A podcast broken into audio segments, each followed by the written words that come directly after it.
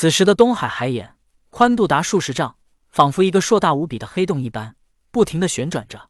而随着海眼的旋转，其中不停的向外涌出海水。朱刚烈、沙流金以及敖广与申公豹他们四人一同来到了东海海眼跟前。朱刚烈充满傲气的说道：“你们两个无能之辈，就让你们看看本元始是如何解决人间水患的。”申公豹只是微微一笑，并未说话。他知道，等下朱刚烈肯定会被打脸。敖广也是面无表情。似乎在等着看朱刚烈的笑话。申公豹和敖广整日待在东海，东海海眼内海水泛滥，他们肯定不能坐视不理。但因为没了定海神针，他们也只能眼睁睁看着海水泛滥而没有办法。就算他们不为了人间百姓，但是东海海水泛滥，敖广和申公豹一个是东海龙王，一个是分水将军。再说，如果真能解决了人间洪灾，这也是大功一件，于公于私。在有办法的情况下，他们肯定要解决海水泛滥的问题。但问题是，他们做不到，否则定海神针也不会塞在东海海眼之处一千五百年。朱刚烈也知道申公豹和敖广嘴上不说，心中肯定对自己充满不屑，但等一下，他便会啪啪打脸他们两个，让他们两个对自己心服口服。朱刚烈不再多说什么，他纵身一跃，飞到了海眼上空。曾经在流沙河底，水神共工为了让申公豹获得绝对的控水能力，将他的身体同化为水。所以，当朱刚烈飞到海眼上空之时，他的身体冒出了无形的灵气，这些灵气涌向了东海海眼，控制所有的海水。海水在朱刚烈的控制下，遇东则东，遇西则西，完全受到他的掌控。包括海眼里刚刚涌出来的海水，也受到朱刚烈的控制。朱刚烈得意的看了一眼申公豹和敖广，之后他控制着海水，倒灌涌进了海眼之内。在朱刚烈看来，只要他将多余泛滥的海水倒灌进入海眼之内，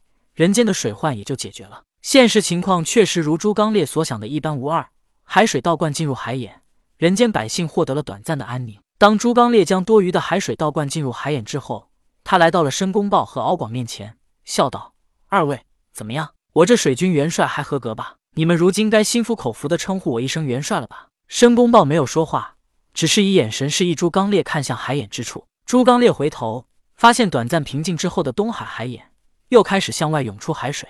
而且这一次比刚才他没有将海水倒灌进入海眼之前，海水涌出的更加凶猛。朱刚烈此举让人间洪水退去，百姓们获得了安宁。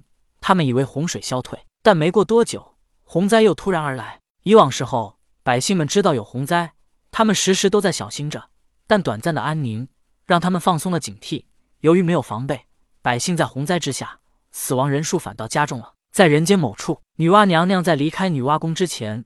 曾经派出了他身边的两个女童，这两名女童分别是碧霞与彩云。碧霞与彩云，他们离开女娲宫之后，在人间做的事情便是除妖治水。这一日，他们先是看到洪水退去，但没过多久，洪水却再次泛滥。他们二人看到这种情况，观察水流是自东而来，他们明白了，这洪水泛滥的根源是在东边，极有可能便是东海海眼。于是，他们二人驾云便向着东海而去。这时的东海。朱刚烈看到海眼之处海水又重新泛滥，他又急忙飞到海眼上空控制海水，而且新涌出的海水也受朱刚烈控制。可是海眼是不停在向外涌出海水，除非朱刚烈一直待在这里控制海水，否则他就无法做到解决人间水患。所以朱刚烈做的决定便是堵住海眼，让里面的海水无法涌出。可是随着时间越来越久，海眼内压力越来越大，朱刚烈无法再利用海水封堵海眼。如果他不放开，在海眼内海水强大的冲力下，他本人就会因为反震而受伤。当然，朱刚烈也并不是怕受伤。别说现在他还会受伤，纵然他不会受伤，但是他也发现了另外一个问题，那便是现在他在这里可以堵住海眼，可是如果他离开了，海眼一样会涌出海水。想要解决这个问题，首先便是要他一直留在这里。可是作为天庭水军元帅，他怎么可能一直留在这里呢？那么想要解决人间水灾的问题，就有两个问题要解决。首先之一，朱刚烈控制海水倒灌回海眼内，人间便不会海水泛滥。第二，便是要一个人做出牺牲，堵住海眼，然后根据自身修为，如果堵不住之时，稍稍的放出一点海水，等海眼内压力小了之后再堵上。总之，必须要一人做出牺牲，长时间留在海眼内。突然，朱刚烈想到了申公豹，知己知彼，才能百战不殆。为了镇压申公豹。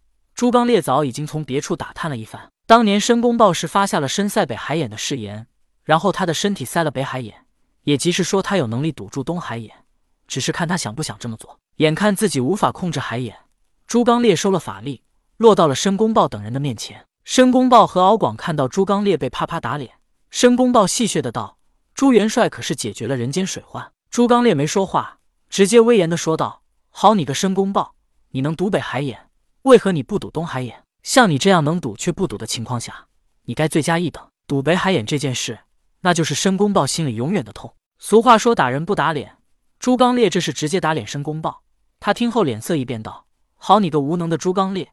不要以为我跟你好好说话就当我是怕了你。今天我倒要看看你这个水军元帅有何厉害之处，敢这么大言不惭让我来赌海眼。